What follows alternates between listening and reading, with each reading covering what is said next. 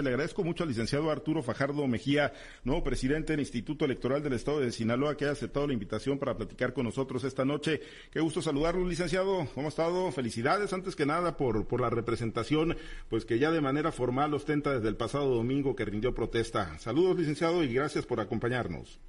Al contrario, muy buenas noches y muchas gracias a ustedes por recibirme en su espacio. Pues para, para nada una responsabilidad menor, aunque usted tiene una muy amplísima trayectoria de cuántos años ya en el, eh, primero en el Consejo Estatal Electoral, licenciado, y ahora en el Instituto Electoral del Estado de Sinaloa. Sí, en efecto, eh, un poco más de 15 años. Fue en el año 2007 cuando eh, me invitaron a formar parte del Consejo General como secretario general, así era la definición del del cargo en el entonces Consejo Estatal Electoral y ya a partir de 2014 ya como instituto, como secretario ejecutivo en la administración de eh, que presidió la maestra Carla Gabriela Pérez Zazueta, un poco más de 15 años ya. 15, 15 años entonces ya ahí en el órgano electoral, licenciado, y bueno, pues eh, obviamente ahora pues echar mano de toda la experiencia como presidente de, del IES, eh, licenciado Arturo Fajardo, pues ¿qué está perfilando? Le tocarán, eh, serán dos procesos, ¿no? El del 24 y el del 27 como presidente, licenciado, y serán procesos importantes, con nuevas reglas, pero sobre todo, licenciado, serán eh, pues muy importantes, ¿no? Porque tendrán que demostrar los órganos electorales, pues la, pertinencia, yo creo, y digo, es una opinión personal que, lo han venido demostrando con creces en cada proceso electoral, pero pues hoy están en medio del ojo del huracán, a propósito huracanes, eh, presidente, hoy están en el ojo del huracán con mucha gente y muchos grupos que, pretenden desacreditar la labor de los órganos electorales en Sinaloa.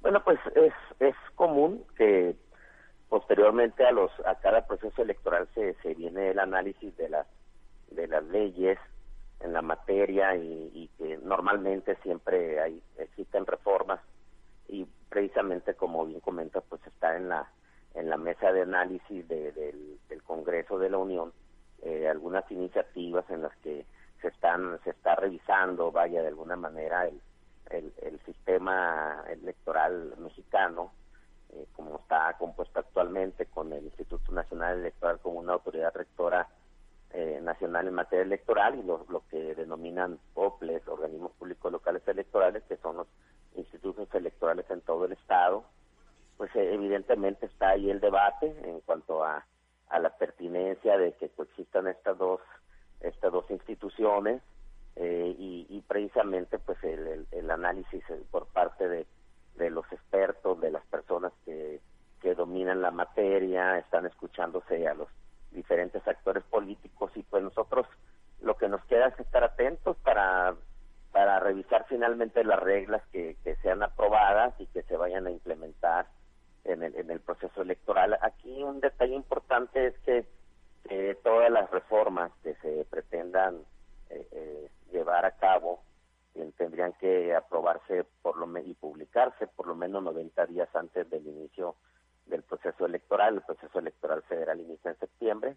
Aquí en Sinaloa el proceso local iniciará en diciembre del año de 2023. Entonces, eh, tendremos tendremos pues este la la, perspectiva de, de, ver qué reglas nos va a tocar aplicar y si y si eh, finalmente hay un cambio tan radical como como el que se está debatiendo no llegar inclusive a constituir un nuevo un nuevo instituto a nivel nacional eh, que está pues ahí la, la, posibilidad al final de cuentas. Y bueno pues también el riesgo latente de la desaparición porque hay quienes le tienen puesto la mira a los, a los famosos soples eh, presidente para que desaparezcan. Dicen que porque pues eh, son eh, representan pues mucha burocracia mucho mucho gasto. Obviamente pues usted con, con esta trayectoria y carrera dentro del Consejo Electoral y ahora dentro del instituto pues seguramente pues defenderá en todo momento no la, la pertinencia y de la permanencia de estos organismos como auxiliares? Pues sí se está se está escuchando a las, las voces también de las de las autoridades electorales en esas en esos foros de diálogo está precisamente el, una asociación que, que hay a nivel nacional de los institutos electorales en las entidades federativas ya se presentó un documento en el que se se les presenta a las legisladoras y legisladores eh, los aspectos por los cuales se considera indispensable indispensable que, exista esta dualidad, por llamarlo así, eh, partiendo de las, de las particularidades que tiene, que tiene cada entidad federativa. Eh, además, porque finalmente lo, lo, que es uno de los argumentos principales que se que se manejan en esta iniciativa es, se habla de, de un ahorro considerable que se puede generar con, con la desaparición de las autoridades electorales locales y, que todo se concentre en una autoridad nacional, pues eh, habría que revisarse si efectivamente se generó un ahorro porque el, el Instituto Nacional Electoral está diseñado para organizar una elección de 300 diputaciones federales, es decir, 300 distritos. Aquí en Sinaloa, por ejemplo, eh, eh, tenemos tres, siete, perdón, siete eh, juntas distritales que se constituyen como consejos cuando viene el proceso federal y a nivel estatal tenemos que tenemos que instalar 36 oficinas y muy probablemente en este proceso venidero tendrían que ser 38 por la constitución de los dos nuevos municipios, es decir, la, estructura que, se con la que cuenta el Instituto Nacional Electoral eh, no no no está diseñada, no tiene los los elementos ni humanos ni materiales para organizar elecciones elecciones locales, además de que cada entidad federativa, como decía, tiene sus propias particularidades y un ejemplo se da en Oaxaca, en Chiapas, donde eh, existe una legislación eh, eh, muy específica para efecto de atender a las comunidades indígenas. Entonces, se tendría que homologar una ley a nivel nacional con reglas idénticas para, para para eh, y costumbres que son totalmente distintos entre un estado y otro. O sea, está, creo que es muy complejo y, y que quizás no se está haciendo el análisis eh, a fondo como, como debiera ser, ¿no? Para plantear una reforma de este tipo. Eh, licenciado, si me lo permite, voy a, voy a compartir esta charla. Están mis compañeros enlazados también en diferentes ciudades del estado de Sinaloa en este recorrido por la entidad. Eh, vamos a Los Mochis, ahí está mi compañero Manuel Hernández. Platicamos con el licenciado Arturo Fajardo Mejía. El pasado domingo rindió protesta como nuevo presidente del Instituto Estatal Electoral, el Instituto Electoral del Estado de Sinaloa. Manuel, te escucha nuestro invitado. Adelante. Gracias, Pablo César Espinosa. Licenciado Fajardo, buenas noches. Eh, qué gusto saludarlo. Muy buenas noches, Manuel, y el gusto es mío, y muchas gracias por el espacio. Gracias eh, a usted eh, por esta atención, licenciado. Eh, me, me llama la atención esto que se viene para los institutos electorales, el nacional, y la reforma que plantea el Ejecutivo Federal de desaparecer el INE y darle paso al Instituto Nacional de Elecciones y de Consultas, porque más allá de la desaparición de los órganos locales, tal y como lo pretende el Ejecutivo Federal, la sola desaparición de estos órganos no sé cuál sea su apreciación, estimado Liceo Fajardo, eh, traería implícito el reconocimiento de que las cosas desde los órganos electorales actuales no se están haciendo bien, que es lo que casi a diario nos repiten, licenciado.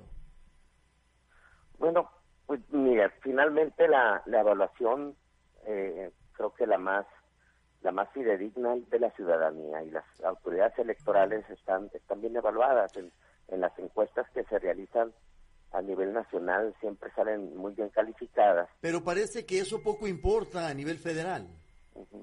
Sí, no, desde luego que, como lo comentaba, pues es, es un, tema que está en la mesa y que se vienen planteando las iniciativas, pero el trabajo que se realiza, pues es, es, es revisable, eh, todo, todas las personas pueden, pueden este, tener su opinión.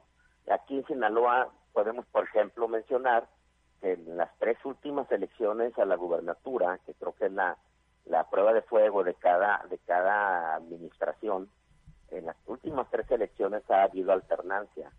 Eh, la alternancia, si bien es cierto, obedece a muchos factores, pues eh, es un es una es un eh, reflejo de la autonomía y de la independencia de los órganos electorales, porque siempre se habla de que están cooptados por el por el gobernante en turno pues en el caso de Sinaloa, en las tres últimas elecciones ha habido alternancia y, además de eso, en dos de ellas no hubo impugnación. En una impugnaron y solamente llegó hasta el tribunal local, es decir, ni siquiera agotaron todas las instancias. Quiere decir, pues, que las elecciones en los estados se organizan por las autoridades electorales locales bien, eh, en una transición civilizada, donde ya no hay esos conflictos postelectorales que vivíamos antaño. Yo ya tengo mucho tiempo, desde el 95 nos tocó vivir pues los sucesos de los de los este conflictos de toma de, palacio y demás. Eh, ya no vemos eso, pues ya no vemos en las calles ese, esos reclamos. Hoy se va a las instancias jurisdiccionales como como como se debe ser, como todo toda sociedad civilizada merece. Entonces, pues ahí está, está la, el trabajo que realizan, que vienen realizando las autoridades y la ciudadanía pues lo refrenda participando. Nosotros tenemos una participación cuando integramos consejos electorales, la ciudadanía acude a, enlistarse para, para ser consejeras, consejeros, para ser presidentas de nuestros consejos, se inscriben para finalmente aceptan los nombramientos para ser funcionarios de casilla, o sea, tenemos una participación ciudadana que si no hubiera confianza en la autoridad electoral, definitivamente se, se vería reflejada en un rechazo. Esa creo que es la mejor evaluación que podemos tener, la de la sociedad. Efectivamente, ahora concediendo que ya no hay esos eh, eh, disturbios postelectorales que usted ya señalaba y que nos ha tocado vivir y cubrir periodísticamente hablando, hay otros elementos que se han agregado a las últimas elecciones y particularmente la, más reciente, estimado eh, eh, licenciado Fajardo, que es el tema eh, violencia, el tema de presencia de, de, elementos que, que, que, todos vieron, que todos vimos, que muchos consignaron, pero que nadie, ninguna autoridad reconoció. ¿Cuál es el reto para el 2024 que se plantea usted eh, tomando en cuenta la, posible concurrencia de elecciones? Bueno, eh, sí, definitivamente en cada proceso electoral, eh, lo decía precisamente el domingo la, al rendir protesta, eh, aún con toda la experiencia, como, como bien lo mencionaba Pedro Pablo, con, con toda la experiencia que tenemos, siempre, siempre vienen situaciones inéditas. la ley y los, los tribunales y los órganos electorales nos preparamos con, para aplicar esas reglas, pero luego vienen vienen situaciones que, que no hemos vivido y que tenemos que, que definitivamente estar atentos para prevenir o en su momento inclusive para actuar, para, para sancionar. Uno de esos retos pues es el, el tener una mejor coordinación con las autoridades que les corresponde precisamente el, el, el vigilar que la sociedad, que la ciudadanía pueda salir tranquilamente a emitir su voto. Eh, nos tocó vivirlo, como bien dice, estuvimos también eh, al lado de la, del Consejo General de la Secretaría Ejecutiva y, estuvimos muy cerca de, las autoridades en mesas de trabajo previas a la jornada y posteriormente, o evidentemente sí hubo conflictos, pero hubo muy buena coordinación también con el Instituto Nacional Electoral. Ahora estamos, ya estos últimos procesos ha sido elecciones concurrentes con proceso federal y hoy viene una elección muy importante porque es la renovación del Poder Ejecutivo, la presidencia de la República y normalmente son elecciones muy competidas y con mucha participación, pues nos obliga a redoblar los esfuerzos y a, y a tener todavía una mayor, un mayor acercamiento y una mejor colaboración con las autoridades competentes que son precisamente el, Ejecutivo y las dependencias de seguridad que son a, quienes va a tocar en un momento dado el, el prevenir que la jornada electoral y todos los demás eventos posteriores, los cómputos se desarrollen con la mayor tranquilidad. Bien, exactamente. Licenciado Fajardo, de mi parte, gracias. Eh, lo invito eh, a que nos siga acompañando. Ahí en Culiacán está Samuel Sánchez, eh, también tiene algunas inquietudes. Samuel. Con mucho gusto. Manuel, muchísimas gracias, licenciado. Muy buenas noches, un gusto poder saludarlo. Muy buenas noches, Samuel, a tus órdenes. Licenciado, yo recuerdo cuando usted asumió el cargo, pues reconocía que para el 2023, el próximo año, pues se espera un escenario complejo aquí en la entidad por el tema este de la redistribución de los distritos locales con la aprobación de estos dos municipios, cómo van a estar preparando y también, eh, también si ya están pensando en el presupuesto que van a solicitar al Congreso del Estado de Sinaloa ante estos nuevos desafíos y pedirán un incremento y, y ver de qué manera estarán haciendo esas cuestiones. Sí, bueno, eh, bien dices, este, si vamos a tener, pues nos va a tocar el privilegio, yo quiero llamarlo de esta manera, de organizar por primera vez eh, la elección de los dos nuevos municipios, de Juan José Ríos y del Dorado, los, los primeros este presidentes o presidentas municipales.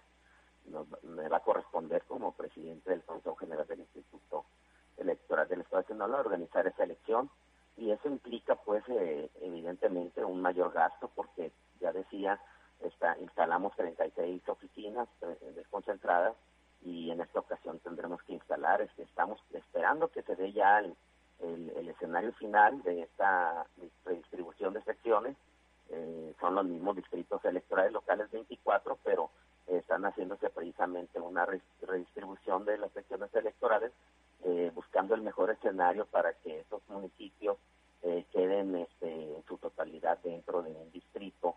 en, ese, en eso está trabajando. Este viernes hay un foro en el Instituto Nacional Electoral en la Junta Local, donde se va a conocer el segundo escenario, se va a dar a conocer a la representación de los partidos para que hagan observaciones. Estamos, estamos preparándonos para ello.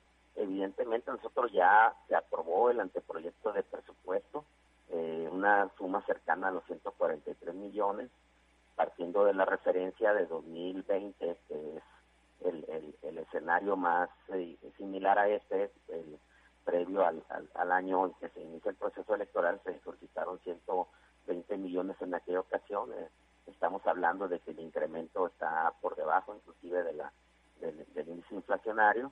Es, es, un presupuesto, creemos, suficiente y, y apegado a, a, las, a las reglas de, austeridad.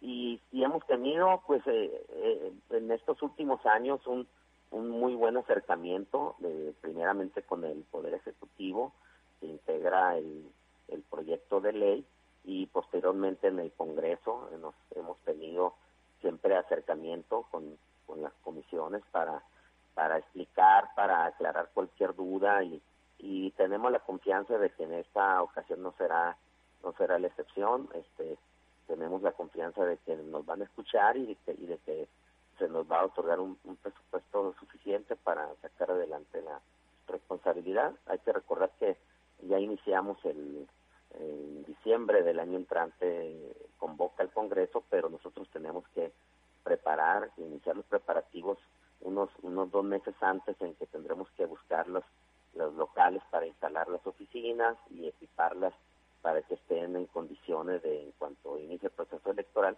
ya se pueda atender a la ciudadanía. Entonces consideran que el Congreso del Estado va a ser receptivo y que no va a regatear en el presupuesto. Tenemos toda la confianza porque eh, así se ha reflejado de, en los últimos en los últimos años hemos eh, sido escuchados eh, siempre nos invitan a los organismos autónomos a, que se les explique a detalle el por qué se está solicitando las, las sumas que, que vienen aprobadas y a qué partidos se van a a destinar eh, y, y, finalmente, aun, cuando eh, en ejercicios anteriores no se ha aprobado el, total de lo que hemos solicitado, eh, finalmente se, se han conseguido las ampliaciones necesarias para, para sacar adelante los trabajos. Entonces creemos que que sí vamos a tener este una buena respuesta por parte de licenciado ya que hablamos de presupuesto y de recursos los partidos políticos vaya que se llevan recursos no y en ocasiones pues la sociedad no está conforme los creen organismos hay muchísimos partidos políticos finalmente la figura este de candidaturas independientes como que no tuvo mucho arraigo mucho interés de parte de la población. En Sinaloa hay más solicitudes para crearse más partidos políticos Sí, ahorita precisamente tenemos cinco agrupaciones que solicitaron, estamos en el año precisamente en que están eh, realizando ellos sus actividades con, con miras a constituirse como partidos políticos locales. Cinco agrupaciones nos solicitaron, están celebrando asambleas distritales para y municipales para para tratar de conseguir las afiliaciones y las asambleas con el quórum necesario conforme a la ley y en el mes de enero de 2000 de 2023 tendrán que presentarnos eh, la documentación eh, necesaria, la que establece la ley, las asambleas que tendrán que ser mínimo 12 municipales o bien eh, 16 distritales y el 0.26 del, del padrón para, para efecto pues de, en, el, transcurso del año entrante eh, definir el Consejo General si se aprueban la constitución de estos partidos. ¿Se eh, podrían aprobar los cinco o, es, o no es factible? Pues eh, ahorita sería prematuro porque como todavía tienen tiempo para celebrar las asambleas y para conseguir las afiliaciones, pues tendríamos que esperar hasta que se les dé ese plazo, que es hasta el mes de enero de, de 2023. Esa es la fecha límite que tienen para presentarnos toda la documentación. ¿Será el mismo presupuesto para para los partidos que esté etiquetado? Nada más se va a dividir el pastel entre más partes. Exactamente. Es muy importante eso que dices. Y, siempre a mí me gusta eh, eh, ilustrarlo con la figura del pastel. Es la más, este, que la que más nos nos aclara el panorama porque en ocasiones entendemos de que son muchos partidos y que por lo tanto es mayor el gasto público que se les destina y no es así, o sea, el, financiamiento que se le otorga a los partidos está fijado en la ley, hay una fórmula y, la suma que resulta pues se divide entre el total de partidos que haya, o sea, no aumenta. Eh, como bien dices, pues eh, la rebanada, por decirlo de manera coloquial, pues se puede ser o más o más grande o más chica dependiendo del número de partidos que, estén contendiendo e inclusive de candidaturas independientes. Muy bien, Licenciado, pues por mi parte sería todo. Ojalá que nada más y que crean más partidos que en realidad hagan algo por la sociedad, que hagan propuestas y no nada más que estén ahí de parapeto como hay varios ya de eso. Vamos con mi compañera eh, Diana Bon, que se encuentra en Guasave. Diana, adelante. Hablaba sobre, en el principio, sobre el de, esta entrevista, sobre el tema de, pues, esta visión pues prácticamente negativa que se tiene actualmente por parte de la población en el país que se alimenta precisamente desde el gobierno federal, ¿no? ¿Existe alguna campaña en Sinaloa o que tengan planteada alguna campaña para disminuir o buscar, pues, cambiar esa percepción por parte de la población de cara a los próximos procesos electorales? Pues eh, nosotros lo que lo que tenemos que hacer y en eso estamos ocupados es en trabajar. Eh, nosotros tenemos una campaña constante de, de fomentar, de fomento de la participación ciudadana. Estamos este 12 de, de, septiembre, es decir, el próximo lunes se publica la convocatoria para los concursos tradicionales de cuento y dibujo que, van destinados a primaria y, secundaria y de y de cortometraje y ensayo político retomamos ensayo político que, que participa mucha gente de Guasave siempre y de AOME el, el norte se distingue por por su participación en este tipo de concursos, ensayo político Octavio Paz. Pues de esa manera, de esa manera nosotros eh, eh, damos trabajo, mostramos trabajo para la ciudadanía, para que precisamente conozca qué es lo que están haciendo los órganos electorales, que no solamente se dedican a organizar elecciones. Como ya lo mencionaba, pues estamos también ahorita este, participando como fedatarios en las asambleas que están realizando estas agrupaciones por todo el estado.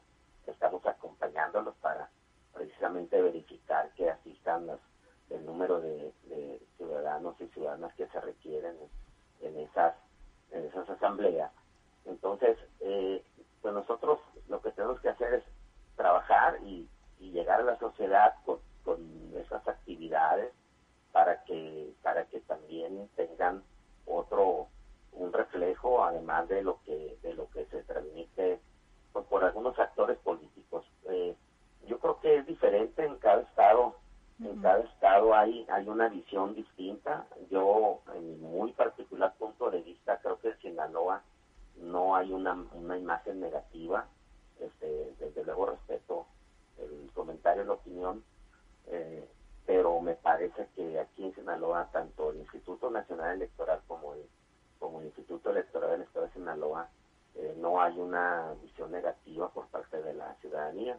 ¿Y cómo, por qué opino esto? Precisamente por lo que decía hace un momento, porque eh, siempre acuden a nuestro llamado, a las convocatorias, a este tipo de concursos, a integrar consejos, a, inscribirse como observadores electorales. ¿No batallan en ese sentido, en, encontrar gente que quiera participar? Porque en las pasadas elecciones sí hubo una baja, ¿no? En, en, las, en las elecciones, en las elecciones, lo que es la participación ciudadana, andamos siempre en, eh, arriba del promedio nacional, sobre todo ahora que son elecciones concurrentes, hay una situación que viene a dar un, poco más de garantía de que habrá participación, porque eh, anteriormente cuando solo teníamos elecciones locales, que íbamos en concurrencia con la federal, siempre la elección intermedia, como le llamamos, eh, había una participación más baja. Pero en esta ocasión, la elección intermedia local va en concurrencia con la elección presidencial. Eh, y cuando nos toca la elección a la gubernatura, coincide con la elección intermedia federal. Entonces, eh, normalmente eh, la participación anda eh, en el 50% o más de participación. Obviamente que, que pues el escenario idóneo es, debe ser una participación todavía mayor, pero pues ese es el es el, el promedio, el estándar en, muchas de las elecciones en, en los países en los que no es obligatorio obligatorio votar, aunque aquí en nuestra constitución se habla que es un derecho y una obligación el, el, ejercicio del sufragio, no trae aparejada una sanción en caso de que no acudas a, la, a, emitir tu voto, como en otros países donde hay una participación mucho más elevada, pero porque eh, eh, entendiendo que si no acuden, pues eh, viene una sanción, una multa, etcétera los capacitadores electorales eh, por general no batallan para o no se les complica eh, más bien al momento de cuando emiten convocatorias de que la gente se acerque licenciado eh, mira los números este los los tendría la información más más este exacta en desde 2014 es, ya no nos correspondió la capacitación este coadyuvamos de alguna manera y contratando, nosotros contratamos lo que se le llama capacitadores locales, capacitadores asistentes locales que solo apoyan ya en, las, en los días anteriores a la jornada y que se convierten como en un espejo, por decirlo así, de los capacitadores federales, porque ellos apoyan en el traslado de los paquetes a, a, las, a, las, a los consejos, tanto primero a los, a los presidentes y presidentas de la mesa directiva de Castilla y ya posteriormente a los, a los consejos distritales para, para efecto de su resguardo y cómputo final. Eh, no, pues eh, eh, sí, sí se ha visto la necesidad de ampliar los plazos para convocatoria porque es bastante, bastantes personas las que se necesitan. Estamos hablando de más de mil personas que se requieren cada proceso para que desempeñen esa función y hay una serie de requisitos que tienen que cumplir y uno de ellos principales que no se han afiliado a un partido político. Entonces pasan un filtro, pasan un filtro que es importante y que eso hace que el universo de, aspirantes que, puedan cumplir con los requisitos sea menor. Finalmente, preguntarle ya, licenciado, en el tema de, bueno, hablaba sobre que hay una participación arriba del promedio nacional en votaciones, normalmente en el estado de Sinaloa. ¿A qué se lo atribuyen? ¿A que sea diferente aquí en el estado? Pues, pues Sinaloa, tengo que decirlo que, es parte de nuestra idiosincrasia, o sea, aquí a la, a la gente le gusta participar en las elecciones. Yo me he encontrado personas que, muchas personas que antes eh, dudaban, que sí tenían efectivamente esa percepción negativa de, del quehacer de las autoridades electorales y que participan por primera vez, ya sea como funcionarios de mesa directiva de casilla o en nuestros consejos como consejeros, como consejeras, que cambian totalmente su percepción. Entonces, en la medida que, que participan de alguna manera en, en, en, la en la organización de los procesos electorales, pues son, son personas que van a seguir participando y que, y que van a invitar a sus personas allegadas, a sus amistades, a sus familias, para que se involucren más en, en la vida democrática de Sinaloa y del país. Muy bien, entonces muchas gracias, licenciado. Por mi parte es todo. Muchas gracias por, por la atención. Vamos a continuar con vamos a continuar con este recorrido, licenciado. Vamos ahora a la región del Ébora. Allá está mi compañero Carlos Orduño. Carlos, adelante. Buenas noches. Buenas, noches, Diana. Muchas gracias. Eh, licenciado Arturo Fajardo, buenas noches. Le saluda Carlos Orduño. Muy buenas noches, Carlos. Para servirte, Carlos. Gracias. Licenciado, se ha hablado de que, bueno, hay una participación importante en las elecciones locales del Instituto Estatal Electoral e incluso pues ha llegado a generar voces de la posibilidad de que se eliminen los OPLES. ¿Usted eh, ¿cuál, cuál es su opinión al respecto? Porque si hay actividades que realizan en conjunto, ¿no? Pues sí, como decía, pues mira, es, es, es muy, muy complicado. Yo veo un escenario muy complicado el que se centralice la función en, en, una autoridad electoral nacional. Yo sí creo que no es algo sencillo, que merece un, un análisis muy profundo. Eh, por ejemplo, voy a citar una, un, un, un aspecto relevante que, que, que simplemente ¿por qué se, sería complicado el centralizar esta función? Eh, si se pretende hacer una reforma en materia de, que impacte en las comunidades indígenas, ya el Tribunal Electoral ha determinado que se requiere realizar una consulta previa a esa comunidad. Eh, México está compuesto de comunidades indígenas eh, multiculturales que tienen eh, una idiosincrasia totalmente distinta. Entonces, ¿cómo van a crear una ley, una ley única, homogénea para todo el país, cuando el país está compuesto de, multiculturas, de, de ideologías, de idiosincrasias totalmente distintas entre una entidad y otra? Es decir, la ley de Sinaloa, la ley electoral de Sinaloa, está diseñada para, la, para el pueblo sinaloense y es una ley distinta a la de Oaxaca, distinta a la de Chiapas, distinta a la del Estado de México. Entonces está compuesto, pues, eh, las leyes electorales están compuestas, están creadas para atender necesidades muy particulares de cada estado, de cada entidad.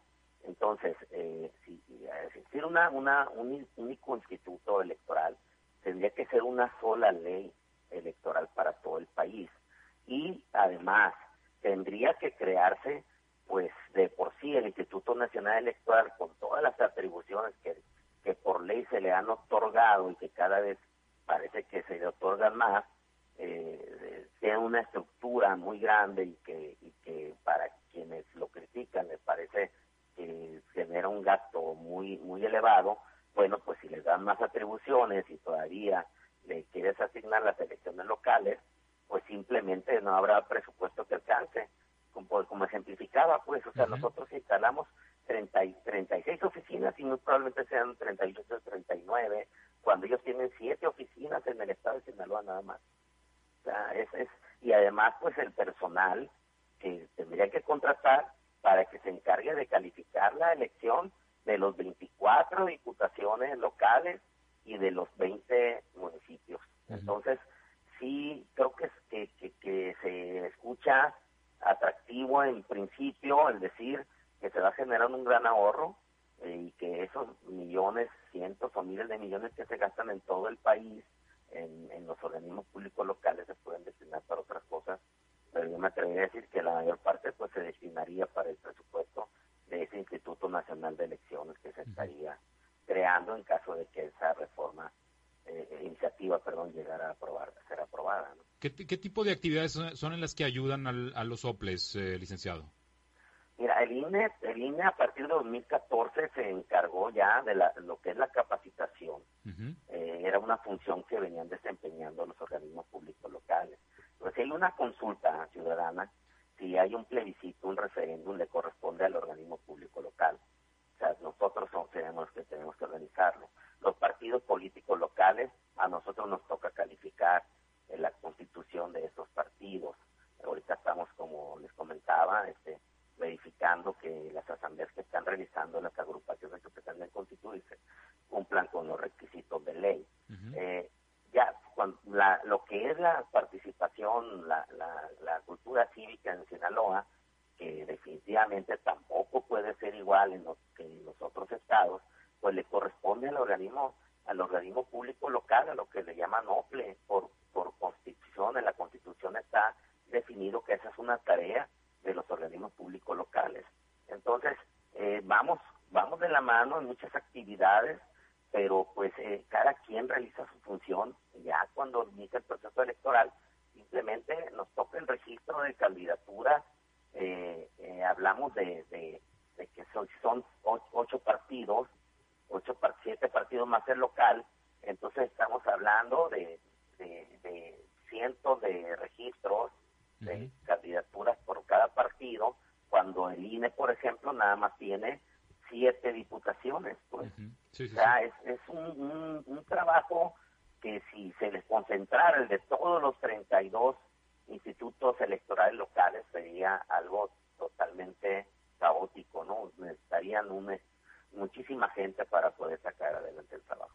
Muy bien, pues muchas gracias, licenciado. Le agradezco la oportunidad de platicar. Vamos a regresar con Pablo César Espinosa. Buenas noches. Un gusto, buenas noches. Bien, muchas gracias. Gracias, eh, Carlos. Y bueno, agradecerle mucho, licenciado Arturo Fajardo, que ha aceptado la invitación para platicar hoy con los Guardianes de la Noche y hacer este recorrido por Sinaloa. Y bueno, estar muy atentos y pendientes de todas las actividades ahí en el Instituto Electoral del Estado de Sinaloa. Licenciado, pues muchísimas gracias. Yo, yo les agradezco el espacio que me brindan de, comunicarme con su auditorio tan numeroso e importante en Sinaloa, es que me escuchen en todo Sinaloa y pues les les quiero decir que cuantas veces me inviten, con mucho gusto estaré con ustedes. Por supuesto que estaremos muy, muy en contacto porque, bueno, pues vendrán eventos y vendrán pues eh, los procesos electorales y, bueno, el trabajo de organización que se tendrá que realizar en el Instituto Electoral y además, bueno, pues quienes estamos, eh, pues, eh, sabedores de, la importancia de, fortalecer nuestras instituciones democráticas, pues somos partidarios, ¿no? De, de cuidar lo que tenemos. Así que, pues, pendientes y muchísimas gracias, licenciado. Excelente noche. Un abrazo igualmente. Gracias al licenciado Arturo Fajardo Mejía, presidente del Instituto Estatal Electoral.